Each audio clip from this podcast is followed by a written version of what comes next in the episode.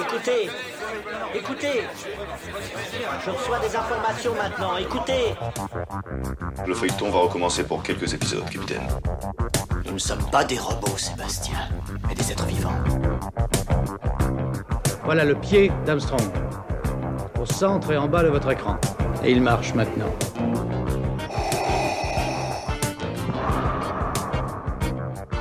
On peut dire aujourd'hui que la science-fiction est bel et bien partout. Tu veux dire qu'on est dans un programme informatique Est-ce vraiment si invraisemblable Si mes calculs sont exacts, attends-toi à voir quelque chose qui décoiffe. Bonjour à toutes et à toutes, vous écoutez C'est plus que de la SF, le podcast hebdomadaire sur la science-fiction animée produit par l'œil de chéri.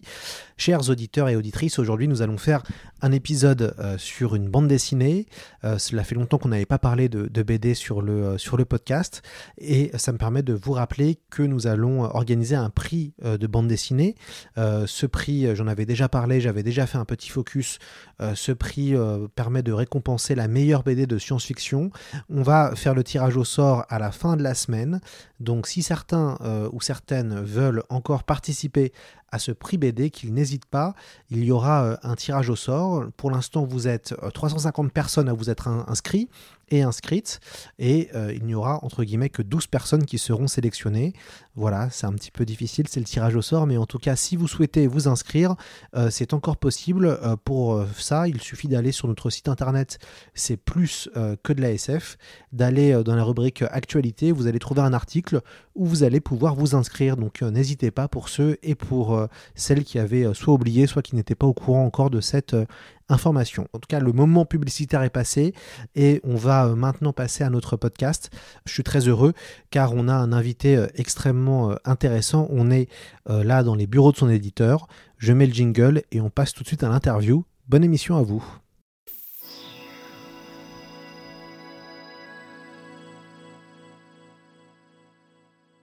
J'ai le grand plaisir d'être avec Florent Maudou aujourd'hui pour parler de Cloud, son dernier album qui vient de sortir euh, au label 619 et aux éditions euh, Rue de Sèvres. Alors ça tombe bien, on avait eu, on commence à voir toute l'équipe du label 619. On avait eu Mathieu Bablet déjà, on a eu Guillaume Singelin cette année et on a le grand plaisir d'avoir Florent Maudou. Florent, bienvenue dans C'est plus que de la SF. Merci Lloyd, salut. Et écoute, euh, bah déjà on va, je vais, je vais, je vais déjà vous vous voyez euh, pour pour bien respecter le- la base du Ah podcast. d'accord, ça va être difficile. Mais il n'y a aucun souci pour me, pour me tutoyer. Euh, Florent, c'est la première fois que vous venez sur ce podcast, donc les, peut-être les auditeurs ne vous connaissent pas encore très bien, mais vous êtes un grand dessinateur de bande dessinée. Vous avez cette année, enfin l'année dernière, fait un album assez incroyable, euh, Short Story, qui Oui. revenait sur Elizabeth Short avec Run, Voilà, années 50, reconstitution quoi. donc la fameuse histoire du Dahlia noir, mais c'est une bande dessinée historique extrêmement sérieuse, précise. Euh, le, le Run, qui a été le, le scénariste, a fait un travail incroyable en termes de, en, en termes de travail et de recherche. et vous, voilà. vous avez fait une reconstitution euh, totalement dingue. Voilà, ce- c'était minutieux parce que dans ce- comme comme c'est dans le cadre d'une enquête, il faut être précis et il faut stimuler l'intelligence du, du lecteur et de son caractère d'enquêteur euh, à travers les différents indices qu'on peut disséminer au travers du dessin. une, euh, un album que je recommande évidemment, euh, qui fait partie euh, moi, des, de- des albums préférés qui sont sortis l'année dernière. Euh, avant de faire du dessin, vous, avez, vous êtes passé par les mathématiques. Voilà, j'ai fait un doc de maths. C'est ça. Vous êtes après, vous êtes allé après dans l'animation au Gobelin. Voilà, c'est ça. Vous avez travaillé, euh, vous avez euh, fait des figurines, euh, pas Warhammer, mais Rackham. Qui Voilà, étaient des- Rackham ou Warhammer, c'est un peu la même chose. Et avant ça, j'ai fait l'animation dans le jeu vidéo, donc la, la 3D euh, sur le jeu Kaya Dark Lineage, un peu le jeu Titeuf aussi, c'était marrant. Et puis un peu de pré-prod sur euh, Alone is the Dark 5, le jeu maudit. Quoi. Et puis vous êtes lancé après dans la bande dessinée avec Ankama aux origines, Voilà. dès le début avec le label 619, Ouais, tout de avec. Run. Ouais. Euh, comment ça s'est passé cette première rencontre avec, euh, avec Run, qui est aussi l'auteur de Mutafukaz, euh, grande série des années euh, 2010 Alors c'est une rencontre un peu improbable après beaucoup d'échecs avec d'autres éditeurs qui refusaient le projet Freak Squill parce qu'il avait une forme éditoriale qui était assez étrange, peut-être que plus personne faisait de manga à l'époque. Et, au final, je rencontre Run assez vite, on, on sympathise immédiatement, et je découvre Mutafukaz, qui, euh, qui me semblait être euh, cryptique et euh, éloigné de, de mes, de mes goûts personnels, parce qu'avec le graphisme très marqué, très street art, et donc je rencontre la personne et au final il me file les albums, je les découvre et je me dis en fait c'est ce mec il écrit pour des gars comme moi. Et pour des, pour des, des gars qui sont un peu tu vois, quand tu es, t'es un dessinateur et que tu te euh, t'es un peu un misfit c'est-à-dire que t'es pas vraiment dans le dans le groupe des euh, des, des, des beaux gosses euh, de la fac quoi. Tu fais partie des, des gars qui se retrouvent en groupe pour jouer à des JDR quoi. Et et au final bah voilà ce, ce, gars qui, qui brassait du street art on, pouvait communiquer ensemble voilà. Donc c'est une, drôle de rencontre et rencontre super comment dire super enthousiasmante et euh, donc on, la, communication passe bien et on part euh, on part sur Freak Squill euh, j'en parlais sur Funérailles et puis Mexico aussi pour euh, Doggy Bags euh, plein d'aventures éditoriales et, euh, et aujourd'hui bah voilà on est euh, on continue quoi Oui, alors ce qui s'est passé, c'est que le, euh, donc vous avez fait une grande partie de votre carrière à Ankama, euh, donc dans le label 119. Le label 119, il y a quelque temps, est arrivé chez Rue de Sèvres. Oui. Euh, depuis, c'est, on va dire, la, la, la, la trilogie du succès, entre guillemets. Il y a eu Short Story, euh, il y a eu Hey, Voilà, il y a eu. Frontières.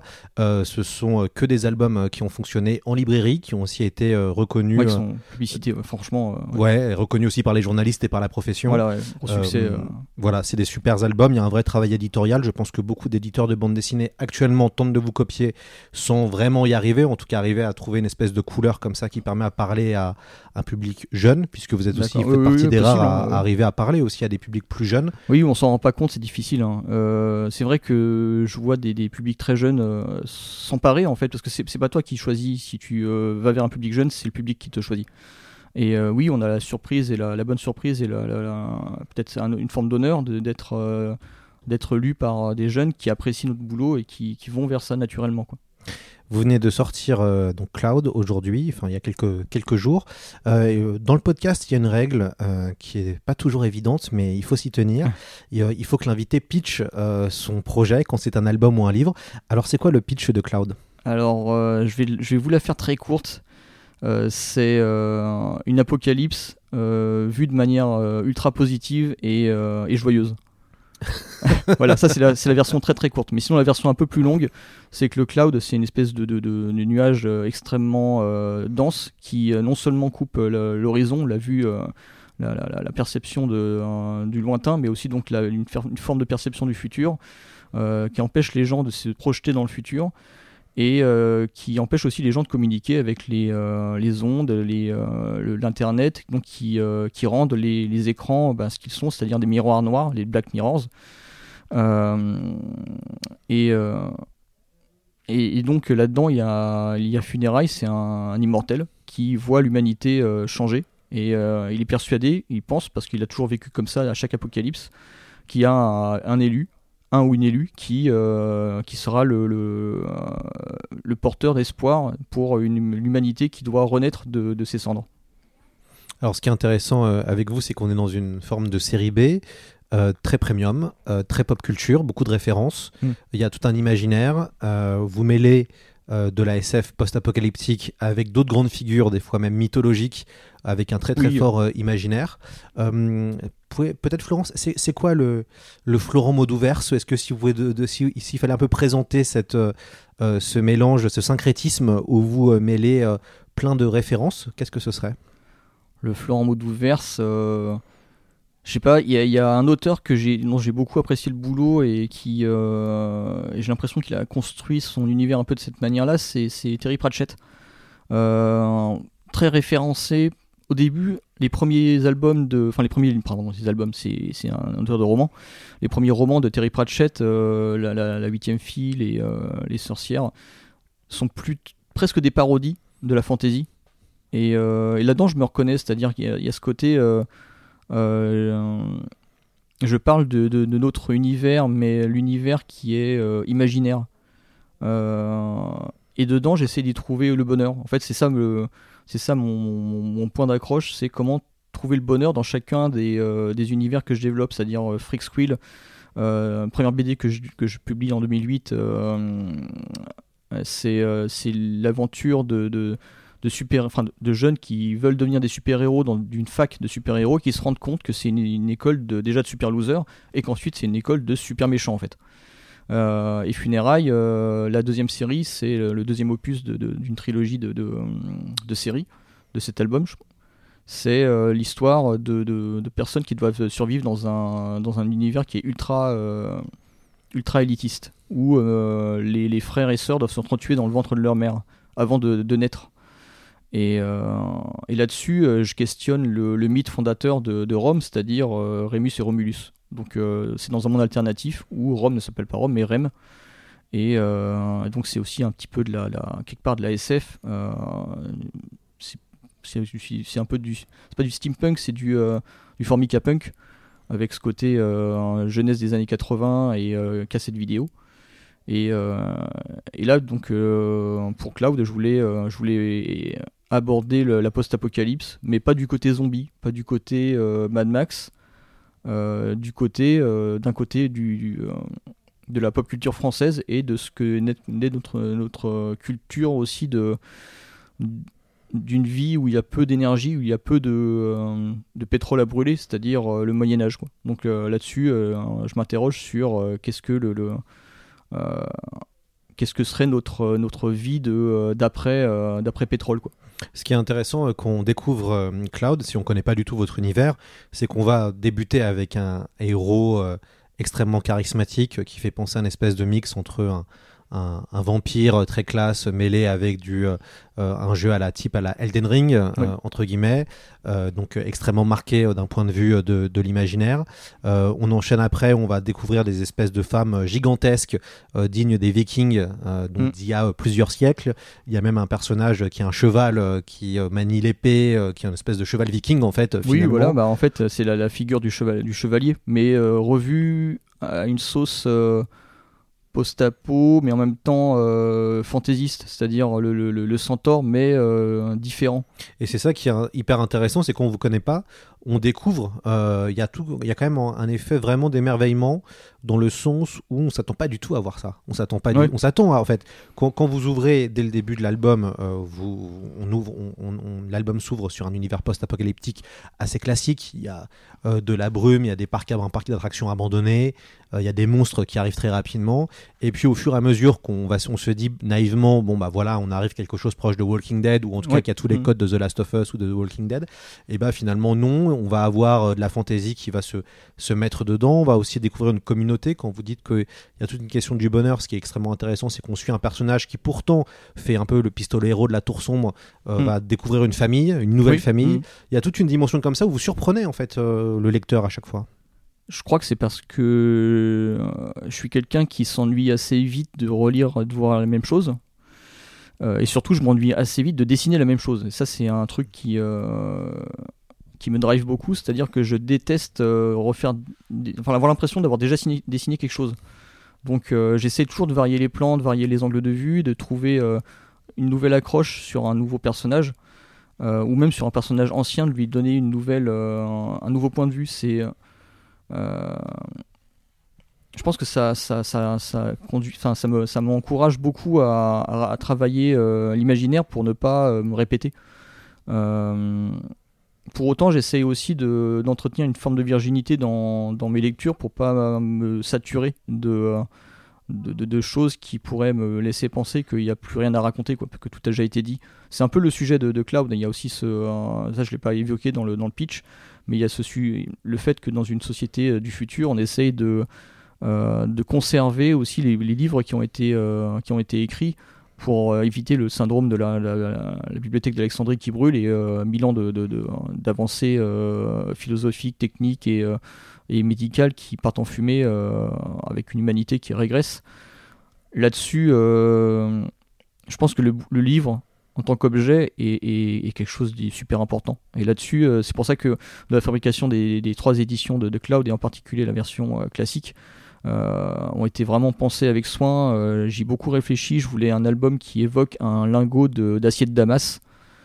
euh, parce que c'est euh, parce que l'acier c'est quelque chose qui est vraiment hyper important dans le dans l'univers dans lequel euh, ça se passe cloud l'acier l'inox le rail et euh, l'épée quoi. D'ailleurs, un mot sur cette euh, fantastique couverture qui fait penser à du Warhammer 40 000. Alors, nous, on a fait déjà deux podcasts cette saison sur Warhammer. Euh, un qui analysait pour la première fois l'univers de Warhammer 40 000 et le deuxième avec un des créateurs Ah de Game j'ai fait des figurines donc là euh, Là, quand on voit la couverture, pour moi, j'ai l'impression de me retrouver dans, dans le codex euh, Warhammer 40 000 euh, de, de, mes, de, de- de mon collège. Ah oui, mais moi j'ai- complètement renoué aussi avec ce, cette, cette esthétique parce que en plus c'est une esthétique que j'ai découverte à la fac et euh, avec mes potes qui, avec qui on jouait euh, non pas à Warhammer 40k mais à, à Warhammer JDR. Et, euh, et du coup euh, j'ai découvert ce, truc euh, presque sacré, euh, totalement chargé. euh. Pareil le droit je connaissais à peine avant le, avant euh, la fac et du coup je découvre aussi euh, cet art qui s'approche vraiment, comme je, je disais, l'art sacré et, Run aussi euh, pratique aussi beaucoup ce, ces références au, euh, tu vois, ces, euh, à, ces choses qu'on voit dans les reliquaires, dans les, euh, dans les églises et euh, et là-dessus, je voulais quelque chose d'iconique. Je voulais un, quelque chose, un, bouquin qui, fasse presque comme un, un guide biblique dans un univers post-apocalyptique. Quoi. Ouais, le, ce- cette espèce de mix ou cette atmosphère gothique, Ouais. euh, cathédrale, un peu, il y a vraiment tout ce côté-là, moyenâgeux, cathédraleux, euh, gothique dans, ces, dans Warhammer 40 000, et on retrouve ça vraiment euh, un petit peu. Alors, il n'y a pas partout, mais on- votre personnage fait une espèce de synthèse, euh, voilà, de, de, de, de, ce- de cet Oui, oui, imaginaire-là, quoi. Oui, mais Clairement. parce qu'en fait, euh, là, bah, là, aujourd'hui, actuellement, je fais partie d'une association de reconstitution médiévale. Oui, je sais que vous êtes fan de ça. Ouais, ouais, ouais, je suis, je suis très fan de ça. Et en fait, euh, le fait de, de- de me pencher sur l'apocalypse, le- la fin, la fin des, des- des énergies fossiles, euh, m'a po- m'a m'a poussé à me réfléchir, à, enfin, à, m'a- à me rapprocher de euh, ce qu'est le, le- le monde. sans le pétrole, c'est-à-dire co- comment faisaient nos, nos ancêtres au Moyen Âge pour, pour vivre et, aussi pour créer, pour créer de manière artistique. Et, là-dessus, pour moi, c'était assez important parce que euh, je me, je me projetais pas personnellement dans un univers post-apocalyptique. Et le fait d'avoir fait de l'escrime médiéval et euh, aujourd'hui de faire partie d'une association de reconstitution, ça me permet de comprendre que mes mains sont utiles en fait, que, je, euh, que dans un monde euh, où il n'y aura pas la surconsommation, où il n'y aura pas euh, des vols d'avion aussi fréquents pour euh, chaque citoyen, euh, ben j'aurai ma place. Et, et ça, euh, je voulais transmettre cette joie de, de, de me rendre compte que j'ai rendre compte que j'étais pas dépendant de ça, que je pouvais euh, vivre sans ça et, et être heureux. Vous avez parlé de cette influence-là, euh, mais il y a eu aussi euh, quelque chose qui s'est passé il y a deux ans. Il y a eu la sortie de Short Story. Comment, parce que donc il y a un univers qui se passe dans les années 50, qui est quelque chose d'extrêmement cadré, fin 40, début années 50, je crois. Comment ce travail avec Run, donc Short Story, vous a aidé sur Clad Est-ce que vous avez vu une évolution de votre trait ou, juste de votre mise en page ou de votre storyboard? Alors, il faut, faut savoir que Run est quelqu'un de très exigeant. En fait, il porte un label, euh, le label 619, euh, vraiment depuis le début. Et, euh, euh, ce qui est intéressant, c'est que c'est aussi un homme de lettres. Euh, il le sait pas, je crois qu'il il s'en rend pas compte, mais c'est quelqu'un qui, adore la lecture, les, euh, phrases correctement écrites euh, et qui, évoque des choses en dehors de, de leur aspect purement fonctionnel. Euh, donc euh, j'ai pu me reposer entièrement sur lui pour, euh, pour le scénario et j'ai pu me concentrer sur le dessin. Mais surtout, j'ai pu avoir aussi l'œil d'un directeur artistique qui est très exigeant, c'est aussi un réalisateur de films, hein, de Run.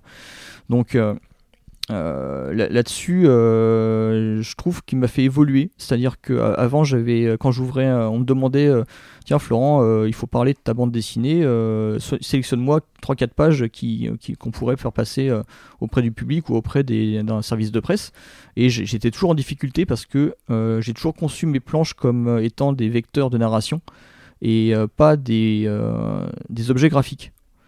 C'est-à-dire que je, dessine, je dessine de manière précise et anatomique par nécessité plus que par, euh, par envie. Je le fais parce que j'ai envie, euh, parce que j'ai besoin de, de, de représenter euh, des anatomies diverses et variées sans qu'elles deviennent caricaturales. Et, ça, c'est c'est ma manière de faire. Du coup, c'est plus par ce, ce biais-là que je dessine. Et du coup, ma narration s'approche peut-être plus du manga, c'est-à-dire s'approchait peut-être plus du manga, c'est-à-dire dans un besoin narratif purement fonctionnel. Et euh, le fait d'avoir travaillé avec Run sur euh, Short Story, ça m'a ramené vers un, un dessin euh, peut-être plus illustratif, peut-être plus sacré, quelque part, on en, revient encore à cette idée de sacré. Mais euh, quand tu ouvres une, une planche, euh, enfin quand tu un album de BD, en fait, tu te retrouves face à des diptyques. Euh, et, euh, j'ai plus abordé euh, les planches de cloud comme des, euh, comme des, des- objets graphiques qui seraient, euh, qui seraient beaux en, eux-mêmes, c'est-à-dire une belle planche à chaque fois avec euh, une, belle, euh, une belle case centrale qui permet de, aux, autres cases de, circuler autour avec euh, une, forme de d'élégance, de, liberté, de pouvoir revenir en arrière. J'ai eu plus envie de, faire un bel album qui, que tu garderais à côté de toi et que tu pourrais réouvrir souvent en te disant tiens cette scène là me dit quelque chose. Attends c'était quoi cette planche? Déjà plus marquante par rapport à la planche Euh, et il y a aussi euh, voilà il y a aussi un autre truc c'est que bon entre entre euh, entre mes planches d'avant dans Freak Squill et peut-être Funérailles il y a eu effectivement Short Story puis il y a eu le Covid. D'où le jeu de mots avec enfin le jeu de mots le jeu plutôt le jeu de mots visuel avec Cloud avec le V romain qu'on peut lire Covid si on livre très vite. Et, et le Covid en fait nous a amené aussi une crise du papier et comme là je parle de, euh, de post-apocalypse, je voulais aussi euh, que le papier soit le plus euh, mis en valeur possible. D'où l'idée d'un écrin euh, métallisé et, et luxueux avec des planches en couleur ou avec une belle couleur plus, plus chiadée, plus, plus maîtrisée. Quoi. Et Hmm. des planches qui soient plus, plus belles en, en l'état. Quoi. Si nos auditeurs veulent découvrir Run, on leur recommande de- d'écouter le formidable podcast de First Print. Euh, c'est Arnaud Kikou qui était derrière. Et ils ont fait une série ensemble euh, de plusieurs épisodes où Run raconte tout le début et toute l'histoire du label 119. C'est absolument remarquable et on recommande d'écouter euh, ça. Florent Mondou, comment ça s'est passé sur la création de l'univers? Maintenant, alors vous faites, vous faites partie de cette génération de joueurs de jeux vidéo aussi comme moi, mais qui apprécient le lore, le fameux univers, comment vous avez construit votre lore, puisque en plus, dans l'album, vous mettez des fiches de personnages comme, euh, ou de classes de personnages comme dans un bon jeu de rôle. Comment ça s'est passé, euh, la fabrication un peu de ce monde? Alors, euh, la, la pr- la première question, c'est comment on survit dans le, euh, cloud et dans, le, euh, un monde hostile? Et qu'est-ce que qu'est-ce qu'on met comme en place comme antagoniste dans un univers comme ça? Euh, Est-ce qu'on fait les traditionnels euh, groupes sectaires qui vous sautent dessus pour, euh, pour vous tuer ou vous manger? Est-ce qu'on fait des zombies? Est-ce que, euh, est-ce que dans, le, le- dans, le, dans le mist, dans le, euh, dans le cloud, il y a des monstres qui apparaissent hein? Je, je- Là, je cache pas mon, l'inspiration en fait euh, c'est tout bête hein, mais l'idée du cloud euh, pour moi l'idée c'était de, de cacher un peu les décors pour avoir moins à dessiner. En réalité ça s'est retourné contre moi. Il y a eu beaucoup plus de travail de euh, euh, de couleurs et de euh, et de subtilité au niveau du dessin des décors parce qu'il a fallu justement les, rendre euh, les rendre presque imperceptibles mais présents quand même donc là ça, a été une grosse galère mais toujours est-il que euh, ces questions-là se posent et au final on est tenté d'y répondre de manière presque encyclopédique oui, j'ai mis des fiches de personnages parce que j'avais pas trop le choix, je pouvais pas intégrer tout ça dans la narration elle-même.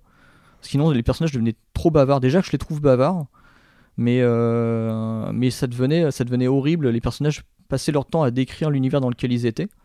Et euh, je trouvais ça fatigant, donc j'ai euh, allégé euh, le, le, le lore finalement, comme, tu, comme, tu, comme vous dites. J'ai j'ai fait en sorte que ce soit euh, qu'on revienne vers l'essence du, du récit, c'est-à-dire les personnages. Ça encore, je dois, je dois remercier Run parce qu'il a été là à la relecture pour, pour me dire tiens Florent, faut que tu, euh, je pense qu'une belle introduction avec Funérailles ce serait bien pour qu'on on ait le temps de, rentrer dans le dans le cloud sans euh, euh, pour mieux comprendre voilà la, solitude du cloud, euh, l'apocalypse. Et et oui, oui, voilà. bah après ça, moi j'ai beaucoup bouffé de livres de JDR. J'ai effectivement j'ai joué aux jeux de rôle, aux jeux, aux jeux vidéo. Et euh, ce côté un petit peu euh, fiche de personnage, euh, c'était un truc euh, que je voulais. je me suis j'ai toujours gardé de la place pour ça, quoi. Hmm. Non, non, mais c'est intéressant parce qu'on est face à un univers très construit et ça se ressent tout de suite. C'est ça, le lecteur, il, enfin, le lecteur est loin d'être idiot. Hein, il sent tout de suite oui, oui, oui. la qualité, ouais, il le voit assez Ouais. rapidement. Et il voit surtout qu'il rentre dans quelque chose de complet, complexe aussi. Parce que vous, évidemment, comme un bon auteur, vous. Euh, divulguez- gâchez pas toutes vos, tout- tout- toutes vos, toutes vos munitions, il y a quand même une part un peu de mystère. Voilà. Euh, et il y en a un petit peu sous la pédale. Euh, et euh, quelle est un peu la construction de cette saga-là? C'est le premier volume, livre 1. Est-ce que vous avez un peu une idée de combien ça va prendre euh Bah, déjà, comme je disais, il y, a une logique de trilogie, c'est-à-dire euh, Freaks Wheel 7 tomes, Funérailles 7 tomes. Je pense que je veux répondre à toutes les questions ouvertes dans Funérailles et dans Freaks Wheel, euh, cette fin un peu ouverte aussi dans Freaks Wheel. Parce qu'en fait, euh, une fois que tu as fini la, fac, ben, c'est que le début des, ennuis. hein. Donc voilà, je me disais, ben, ça serait une belle, une belle fin d'arriver à une, une série de 7 tomes. Je pense qu'il y a la matière pour faire ces 7 tomes. Euh, J'ai prévu les, euh, les pages de garde de Cloud comme des génériques de dessins animés. C'est-à-dire que les deux premières pages de garde, c'est une ouverture. On, découvre les, personnages de Freak Squill euh, et ceux de Cloud. Et les deux pages de fin, un peu comme un générique de fermeture avec les personnages de funérailles qui, qui, apparaissent comme si sortaient du Cloud. Et ben, petit à petit, le jeu, euh, le, défi, euh, le défi narratif, ça, va être de les faire réintervenir dans l'univers de Cloud, sachant que l'univers de Cloud se veut vraiment original et euh, séparé de tout le reste. Parce que moi, je, déteste la, mise, la prise d'otage, je veux dire, pardon. La prise d'otage des lecteurs, c'est quelque chose qui me, qui me terrorise. C'est-à-dire que moi, je, déteste ça euh, en tant que spectateur. Qu'on me dise euh, Ah, tu ne peux pas voir ce film si tu n'as pas vu tous les autres avant. Je, non, bah non, bah, un film, c'est un film, il, doit être autonome. Et c'est pareil pour les séries. Cloud n'est pas, euh, pas, n'est pas tant la suite de Funérailles et de Freaks Wheel qu'une série, une nouvelle série qui peut se lire à part. Ouais, é- évidemment, hein, on, le précise, hein, les, lecteurs qui voudront, euh, enfin en tout cas les auditeurs après avoir écouté ce podcast qui voudraient découvrir Cloud, euh, ce n'est pas la peine, ou en tout cas pas pour l'instant. On peut lire Cloud sans avoir lu euh, les autres euh, BD, mais on, espère que ça vous donnera envie de découvrir un peu le Florent Modouverse euh, et d'aller un peu dénicher et chercher un peu tout tout partout. Est-ce que vous avez un peu une idée de comment ça va évoluer dans le sens où est-ce que tous les ans, tous les deux ans, tous les trois ans, il y aura un nouvel album? Est-ce que sur ça vous vous, vous voyez partir sur un espèce de, euh, de run, voilà, sur plusieurs années euh, sur, euh, sur ça, ou euh, peut-être vous, vous ouvrez aussi pour faire d'autres projets en parallèle? Alors, euh, moi, je verrais bien un album tous les ans quand même, parce que euh, je suis en tant que lecteur, j'aime aussi une certaine périodicité et une régularité dans le dans ce que je ce que je lis, parce que je me dis, ben voilà, je sais que je vais pas être abandonné, donc je pense que c'est important de de pas pas abandonner le lecteur, de euh, dire ok, on a un rendez-vous les gars et les filles, hein, euh, et euh, et d'être présent, de, de, parce que c'est tu parles de run, enfin vous parlez de run entre guillemets de, de, moi je parle, je tendance à penser que c'est comme sur un sur un ring, qu'il faut monter, il faut monter la garde et, et qu'il faut se battre jusqu'au bout parce que la BD c'est très exigeant, c'est euh, beaucoup d'heures à dessiner chaque détail, chaque personnage, à réfléchir. euh, euh, à chaque étape aussi parce que voilà entre l'écriture le storyboard et l'ancrage et puis au final la couleur il y a toujours des éléments nouveaux qui viennent qui viennent faire dire ben voilà les choses ont changé qu'est-ce que tu fais pour, par rapport à ça? Ok. Ben, je le fais pas je fais pas tant changer parce que ça attention il faut, faut que le, récit ne change pas en cours de route et qu'il ne- n'évolue pas en fonction de chaque chose que, que tu vis sinon c'est infernal Euh, mais par contre euh, voilà il faut que le récit soit vivant et ça, euh, le côté vivant du récit, je trouve que la- le format série est intéressant pour ça. C'est pour ça que je l'ai pas abandonné. Je voulais, euh, j'aurais pu faire un grand album euh, avec des belles pages, euh, des belles pages euh, bibliques, hein, comme on en, parle encore, un truc graphique euh, très euh, très satisfaisante à, revoir. Mais je, tiens à ce format série. Ok, D'ailleurs, on a commencé le format comme ça, sur ce format-là, le format Mutafukas, le format F- FK2. Euh, le format Freak Squill, voilà, je voulais continuer Cloud dans ce format-là. Je voulais pas l'agrandir, je voulais que ça reste un produit de pop culture. Hmm. Est-ce que, euh, alors, euh, on en a parlé un peu avant que l'émission commence, mais vous êtes un amateur de science-fiction, euh, Florent. C'est quoi, Ouais. vos, vos lectures de, de SF Alors moi, les lectures de SF, en fait, elles ont, elles ont commencé avec la, la bibliothèque de mon père, qui, qui, qui me l'a légué, entre guillemets, qui, quand, quand j'avais euh, 12 ans, 13 ans, un truc comme ça, avec les, du coup, ben, Asimov, Théodore Sturgeon, et, et puis plus tard, Frank Herbert. Euh, et euh, finalement, ça fait le lien avec euh, toute, la, toute la littérature métal hurlant, voilà, on en revient. Ah. Et donc, euh, j'ai, j'ai, euh, j'ai- j'ai- après, les- en même temps que je découvrais Akira et, euh, et, et la Japanime, ben, il y avait aussi en fond de tâche, il y avait Jodorowsky, Moebius, et Lincal, enfin des, des, des, des trucs fondateurs aussi qui, qui m'ont qui m'ont beaucoup influencé. Ouais. Cthulhu un peu quand même Ah bah, alors, curieusement, Toulouse, pas du tout. Je les découvre que maintenant. Euh, je trouve ça super intéressant. Euh, j'ai jamais lu Lovecraft euh, euh, soit dans le texte, soit en traduction. Actuellement, j'aurais eu plutôt tendance à lire de la fantasy, tu vois, George Martin, Robin Hobb, Glenn Cook, je sais Glenn que Cook. la, ah oui, Glenn Cook. la compagnie noire, euh, Euh, vous, Ah bah, vous très- appréciez. Ouais, ouais, tout à fait, exactement. Euh, vous, vous avez, vous avez tout à fait raison. Euh, Glenn Cook, c'est, euh, j'adore son écriture, très, très frontale, euh, presque, euh, presque froide euh, et factuelle. D'ailleurs, est-ce que pour euh, Cloud, vous avez, vous avez pioché, parce qu'il y a quand même beaucoup de, de citations aussi à, à d'autres œuvres de pop culture, Mm. conscientes ou inconscientes d'ailleurs, est-ce qu'il il y a des lectures qui vous ont un petit peu inspiré pour euh, l'univers de, de Cloud? On parlait de, Frank Herbert et, et de sa manière de construire son univers de Dune. Je, je- je pense qu'il y a un peu de ça. Il y a un peu de ça. euh, cette manière d'intégrer des éléments euh, réels à un univers euh, fictif. Euh, après ça, il y a, voilà, euh, on parlait de Warhammer, il y a des, des grosses références à Warhammer. Là, de toute façon, là, c'est pas, c'est pas involontaire ou, euh, Ou inconsciente. ou inconscient.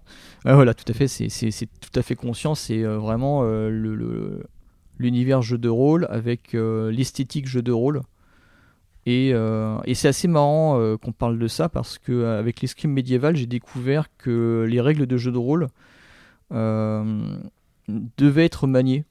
Euh, parce que euh, finalement c'est assez curieux mais elles sont inspirées de donc Donjons et Dragons et puis même ce- celles de Warhammer le JDR sont des règles qui sont inspirées des jeux d'affrontement en armée et euh, on individualise le, geste de groupe. Et, en entrant dans le mur de bouclier dans l'escrime médiéval, en, en faisant partie du mur de bouclier, j'ai découvert que le geste individuel n'avait pas vraiment de sens.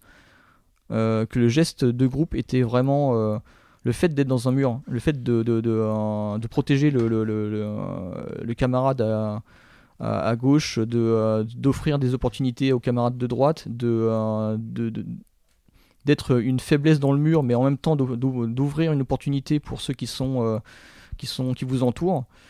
D'être fort quand les autres sont faibles ou bien d'être en forme quand les autres sont fatigués. Finalement, il y a peu de gestes individuels. Il y a très peu de gestes individuels dans un mur de bouclier. Et j'aimerais retranscrire ça dans un JDR. Et puis, euh, et c'est aussi ça que je veux transmettre dans, le, dans, dans, cette série. C'est-à-dire que le, le héros, il n'existe pas sans les autres. Et, euh, et ça, c'est un truc que Funari va. Enfin, il le comprend déjà parce qu'il il est au-delà de ça, mais. Euh, euh, parce que Funérailles a compris que l'exploit individuel ne, ne sert à rien, ça il l'a compris dans la série Funérailles. Mais, euh, mais dedans, euh, c'est quelque chose que je veux faire aussi, euh, que je veux transmettre de manière plus, peut-être plus claire, plus, euh, plus profonde au lecteur, pour qu'il ressente aussi euh, l'impression d'être dans le mur de bouclier. quoi. Oui, parce que Funeral n'est pas le héros de cette, euh, Non, c'est ça. de cette série. Ça aussi, ça, le- côté un petit peu rigolo qu'on va apprendre au fur et à mesure de la lecture, c'est qu'on pense euh, naïvement que c'est Funérailles puisqu'on ouvre sur lui l'album. Voilà. Et en fait, en fait, pas du tout. Le, la vraie héroïne sera, sera quelqu'un d'autre, sera pas Voilà. Funérailles. Et, et ça, euh, c'est intéressant d'arriver aussi à, à changer aussi les règles du jeu, Oui. Ce qui permet aussi de, de garder la, la surprise. Un mot sur la couleur, qui est bah, bon, vous êtes un maître de la couleur, hein, Florent, mais c'est à chaque fois, c'est un plaisir de voir euh, les, euh, les atmosphères. Ouais. Euh, en plus, vous avez pas mal joué. Il y a une séquence de bataille à la fin de l'album, une bataille dans la nuit qui Mm. est vraiment géniale.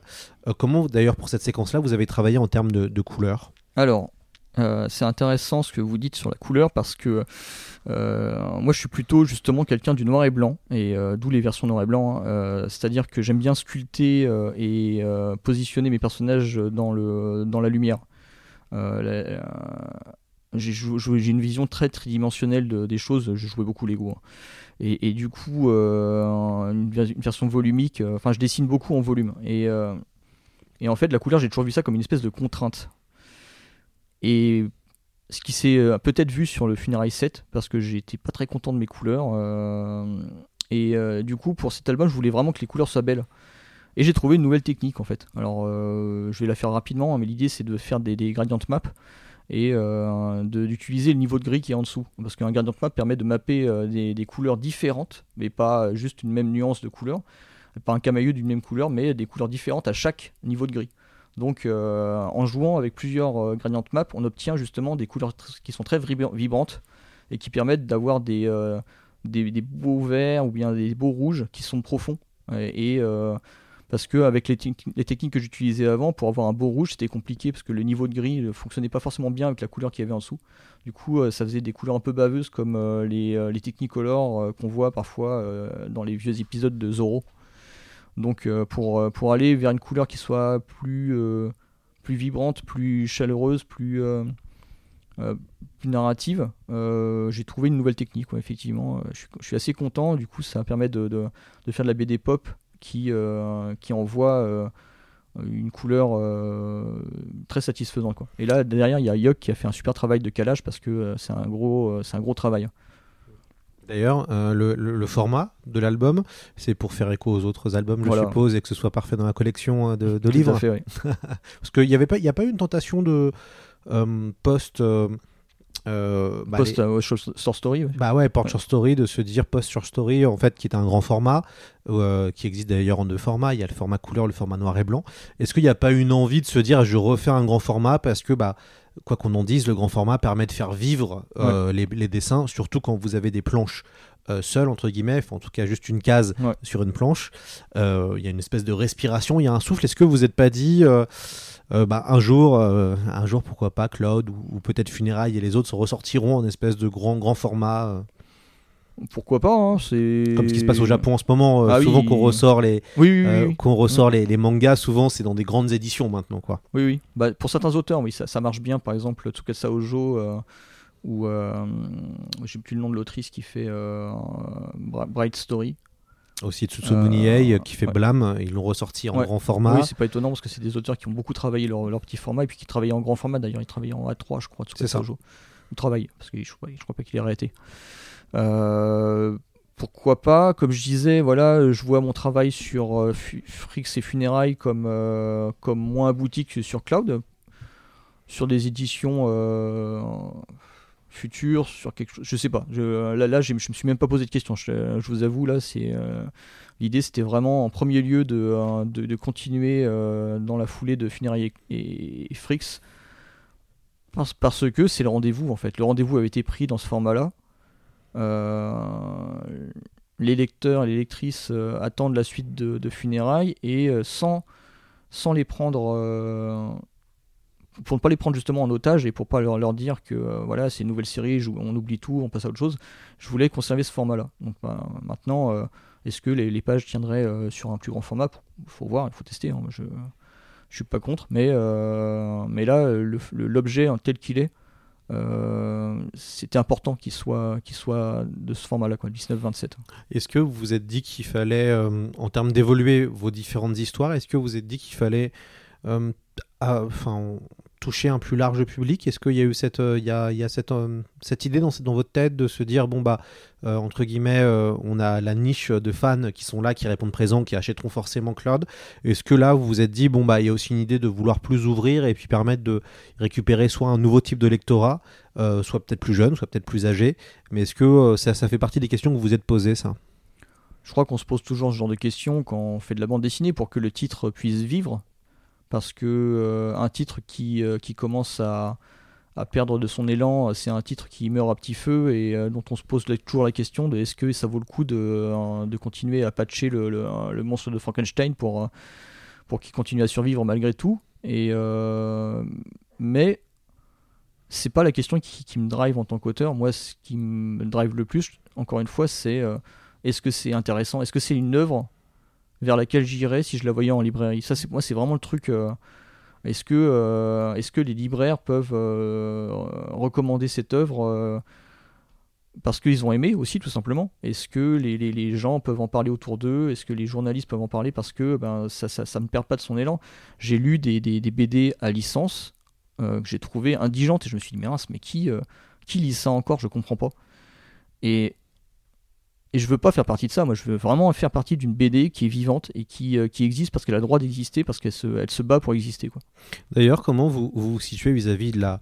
euh, vous avez, on, on va préciser pour les lecteurs qui connaissent pas forcément votre travail, vous avez un style euh, qui, on va dire, mix, qui est une espèce de fusion entre euh, euh, du comics, du manga, du franco-belge. En tout cas, il y a une espèce de, de mix et vous faites partie de cette génération d'auteurs qui avait avalé beaucoup de choses et pas mal de mangas Mm. aussi en termes de mouvement, en termes de cadrage, en termes aussi de rythme.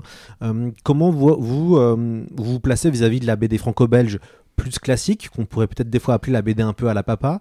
Est-ce que vous, vous en lisez un petit peu quand même pour voir qu'est-ce qui sort au niveau du, marché ou, ou vous n'avez pas forcément le temps euh, de, lire ce qui se fait ailleurs? Alors je lis beaucoup ce qui se fait ailleurs. Euh, je lis peu de la BD classique, entre guillemets, à papa.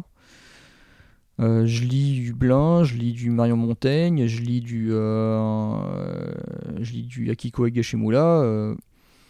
J'ai pas vraiment de. J'ai déjà beaucoup de lectures, hein, et puis je lis aussi beaucoup de, de- livres euh, sans, sans images. hein. voilà.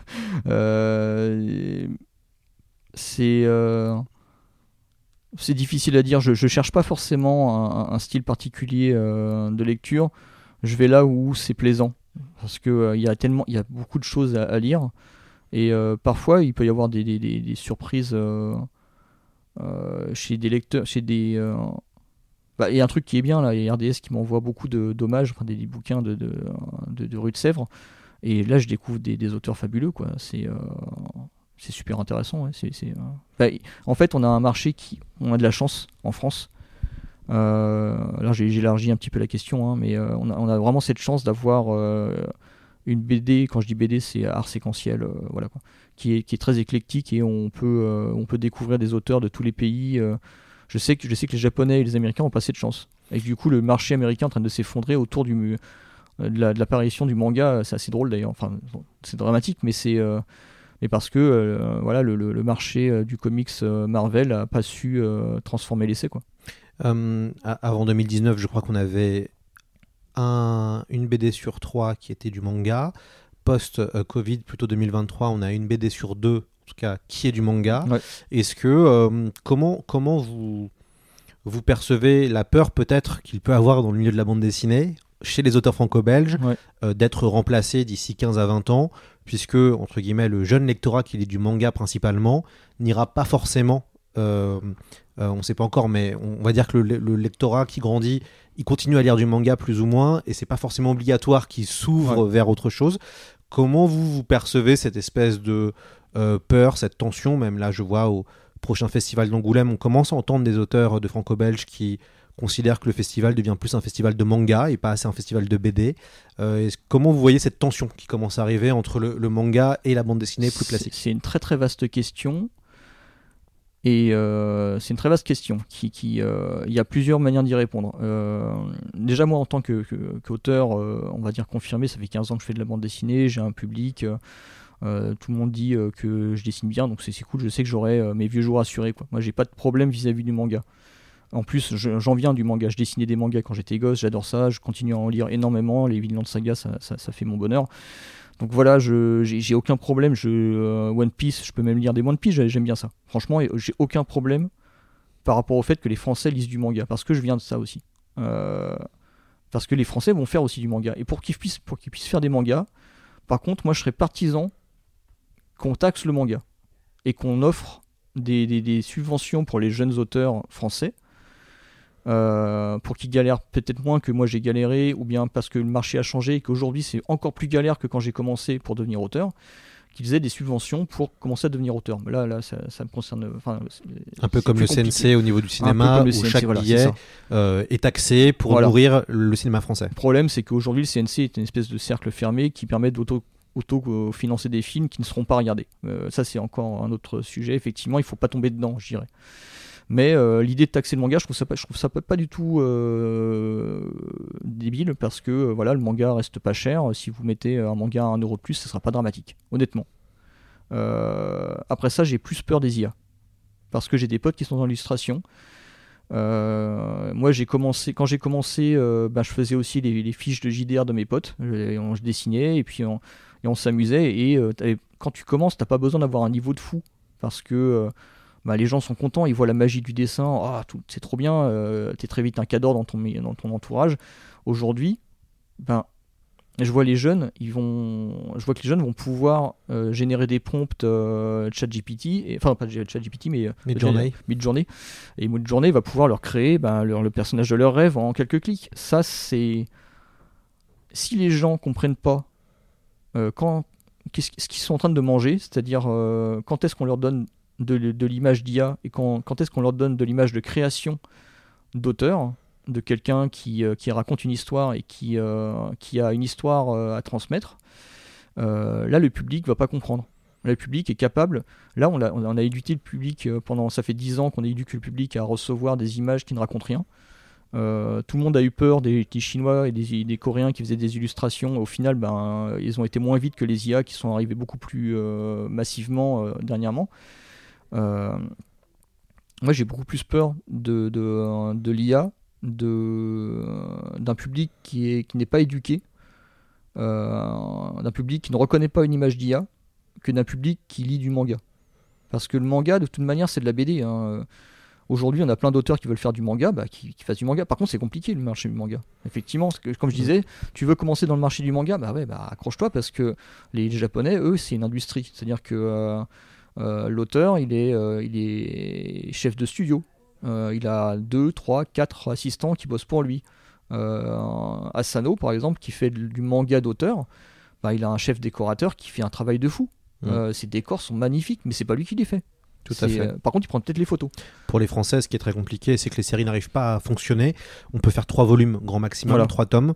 Euh, c'est plus- vaut mieux aller sur du one shot, mais aucun, euh, à part euh, peut-être euh, il y a quelques années au début, quand il y avait, je crois, Jenny qui faisait du, qui faisait du Jenny, manga, ouais, qui a eu aussi un succès euh, avec sa série, mais quasiment, euh, c'est extrêmement compliqué d'avoir du succès. c'est très compliqué. en France- tu vois, en français, euh, en un Tony français. Valente, un Tony Valente aujourd'hui, c'est, compliqué. Euh, je vois des jeunes qui, qui, qui ont du talent et qui s'écroulent peut-être à cause de la pression ou peut-être à cause du deuxième tome, troisième tome.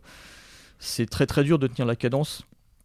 Et, euh, et en France, en plus, on a tendance à être seul face à sa planche. Euh, moi, j'aimerais relancer un peu une tradition de la- de l'atelier. Euh, j'ai, un atelier à, à Lyon. Je suis content, là, on a de plus en plus de jeunes qui, qui viennent. Ça permet de, de former quelqu'un à plein, à plein d'égards, mais, c'est, mais pour moi, en tant qu'auteur, c'est, sur mes deniers perso quasiment, parce que, à part le loyer qui paye, ça c'est, ça c'est cool, ça me permet un petit peu de, de mettre de- du plomb dans les épinards, mais à part ce loyer-là, euh, moi, sur la formation, je suis pas, je suis pas payé et je vois les écoles d'art. Par contre, ils se gavent comme des. euh, je vais pas taper sur les, sur les, euh, sur les écoles. Enfin, si, je vais taper sur les écoles d'art, mais, mais à 10 000 balles l'année, c'est un truc de fou. À 10 000 balles l'année, euh, tu sors à la troisième année, t'es pas formé. Tu, tu, euh, tu t'es pas prêt à faire de la BD parce que la BD c'est encore des années de formation. C'est des années à apprendre à, faire de la narration, à, écrire tes dialogues. Euh, et les jeunes ne, savent pas forcément dans quel, dans quel métier ils mettent les pieds quand ils, vont quand ils veulent faire de la BD. C'est pour ça qu'il faut subventionner tout ça. Il faut qu'il y ait des, des- pouvoirs publics qui soient forts et qui disent Bon, ok, euh, on est dans un monde libéral. On a voté pour un monde libéral, ok, aux dernières élections. euh, et ben, euh, pour autant, il faut un petit peu de, de- gérer un peu tout ça pour que les, le monde le plus libéral, c'est celui de la BD. C'est celui où tu as le plus de concurrence. Et pourtant, les gens sont pas en concurrence les uns avec les autres. Moi, les, les auteurs, je les fréquente, on, se, on boit ensemble, on rigole ensemble, on râle ensemble contre le système, mais personne ne dit ah ouais, lui, c'est un, euh, lui, il mérite pas sa place. Non, tout le monde mérite sa place parce que c'est un monde qui est tellement dur. Oui, il y a beaucoup de respect entre les, entre Ouais. les auteurs. Euh, dessinateur reste un métier d'artisan, il faut le rappeler. Euh, un auteur, ou en tout cas un dessinateur, va passer un an, un an et demi, deux ans sur, voire plus, euh, sur euh, un album, à faire des planches. Ouais. Euh, des fois, c'est extrêmement compliqué d'en vivre. Il y a toute une réalité économique avec une forte concurrence, 7000 nouveautés par an, ce qui fait que c'est difficile d'arriver à, à s'en sortir. Extrêmement intéressant ce que vous avez dit sur l'IA. On commence à de plus en plus, plusieurs auteurs, dessinateurs montent au créneau face à, à- à- aux IA, face aussi quand on a aussi des confrères de, dans la presse que je ne citerai pas, mais qui des fois par option de facilité et pour aussi des moyens juste tout simplement pour faire des économies, ils vont prendre des IA pour faire des couvertures. Euh, en tout cas sur les réseaux sociaux, il y a une espèce de résistance. À chaque fois qu'on voit ça, beaucoup de d'internautes se mettent ensemble pour protester. Oui, bien sûr. Euh, le livre de poche a d'ailleurs euh, a d'ailleurs officialisé le fait qu'il n'utiliserait plus de couverture faite sous IA, ce qui est arrivé euh, une fois. Mais c'est vrai que c'est intéressant ce que vous dites, puisqu'en fait l'IA, il y a des, des- d'un vrai vrai vrai sujet et qu'on abordera évidemment dans, dans C'est plus que de l'ASF. Euh, c'est quoi la suite, Florent Maudou, le, le volume 2, euh, Claude, euh, l'année prochaine Ben, ou- Volume 2 de Cloud, euh, aussi une, une série de, de, de, de sirènes que je fais avec Alan Va qui a déjà bossé sur, euh, sur Bird of a Laser dans, euh, dans Doggy Bags et un, un épisode de euh, Midnight Order. Et là, je suis au storyboard et au scénario, une histoire de sirène façon Tortue Ninja. Quoi. Et ça va être fun, ça va être complètement décomplexé. Euh, et là, je m'amuse au, euh, scénario. Je, peux, faire des trucs que je faisais pas dans Frix. Euh, Alan a un dessin qui est, super intéressant euh, et, sur lequel je peux compter. Du coup, voilà, on, va sortir cette série-là aussi. Et, euh, et j'essaie de faire ça sans, trop dépasser pour que Cloud puisse sortir dans les temps aussi le- le tome 2. Parfait, bah, ce sera le mot de la fin. Alors, on- un petit mot quand même sur Cloud d'un point de vue personnel. Euh, moi, j'ai passé un excellent moment de lecture. Euh, ce qui est bien, c'est que ça m'a surpris. Euh, Ah. Chose qui devient compliquée quand, Ouais. quand Oui, on oui, commence quand à tout- ouais, ça. ouais. commence à beaucoup lire, on est de moins en moins surpris. Mais du coup, moi, j'ai été agréablement surpris par, bah, par l'univers toujours, mais surtout en tant que, en tant que lecteur par la destinée du personnage, où je me dis ah tiens, ça change, ah tiens, il y a ci, ah tiens, il y a ça, ah tiens, il y a cette référence là. moi, j'ai passé un, un chouette moment de, de lecture. Évidemment, je recommande de lire Claude, mais aussi je recommande de lire euh, les trois derniers albums entre guillemets hein, des- du label 619, euh, OKA, Short Story, euh, Frontier, euh, Cloud. Euh, tout ça font de très bons cadeaux de Noël et peuvent plaire à un public qui n'est pas forcément de bande dessinée. Ça aussi, c'est la force du label 119, Ouais, c'est ouais. que typiquement, moi, j'ai souvent offert à des gens qui ne lisaient pas de bande dessinée des, des BD du label parce que ça permet d'aller euh, ça permet d'aller toucher aussi un grand nombre euh, de lecteurs qui des fois sur des thématiques euh, vont se dire ah bah tiens euh, je vais je vais essayer Claude peut être un très chouette cadeau pour des ados Ouais, Moi, je trouve on a- typiquement oui, bah, on a cette le- chance, ouais, finalement, finalement, qui, de, de- d'être pou- pouvoir être lu, découvert. Moi, c'est sur Short Story, j'ai, j'ai découvert le public des grands-parents entre guillemets. Oui on était ensemble à Euh, Angoulême on oui, a oui, oui, oui, oui, ouais. on Ah oui, a- on a vu, ouais, où on a c'est- animé une table ronde vrai, et il y avait des gens euh, il y avait des gens de 60 70 Ouais, ans des qui, gens qui étaient dans la salle hein. qui ont aimé, euh, qui ont lu et apprécié. euh, alors que jusqu'ici, effectivement, j'étais plutôt ado-adulte. Et euh, je voyais un public de quadra au mieux qui achetait des fois pour, leur, pour leur, leurs, jeunes, leurs jeunes ados. Et peut-être un public jeune adulte, jeune ado qui, qui venait vers ça naturellement. Et euh, il y a un côté transgénérationnel. Alors je sais pas, c'est peut-être la narration, c'est peut-être aussi des codes, euh, des codes, euh, comment dire, visuels qui permettent de, de- de prendre pied dans, dans l'histoire. Mais oui, ça, ça s'offre bien. ouais. Ce sera le, le mot de la fin. Merci Florent, j'espère que vous reviendrez dans C'est plus que de l'ASF pour le, un prochain album de science-fiction, j'espère un jour. hein. Ouais, avec, avec- avec plaisir, Lloyd. Merci à vous.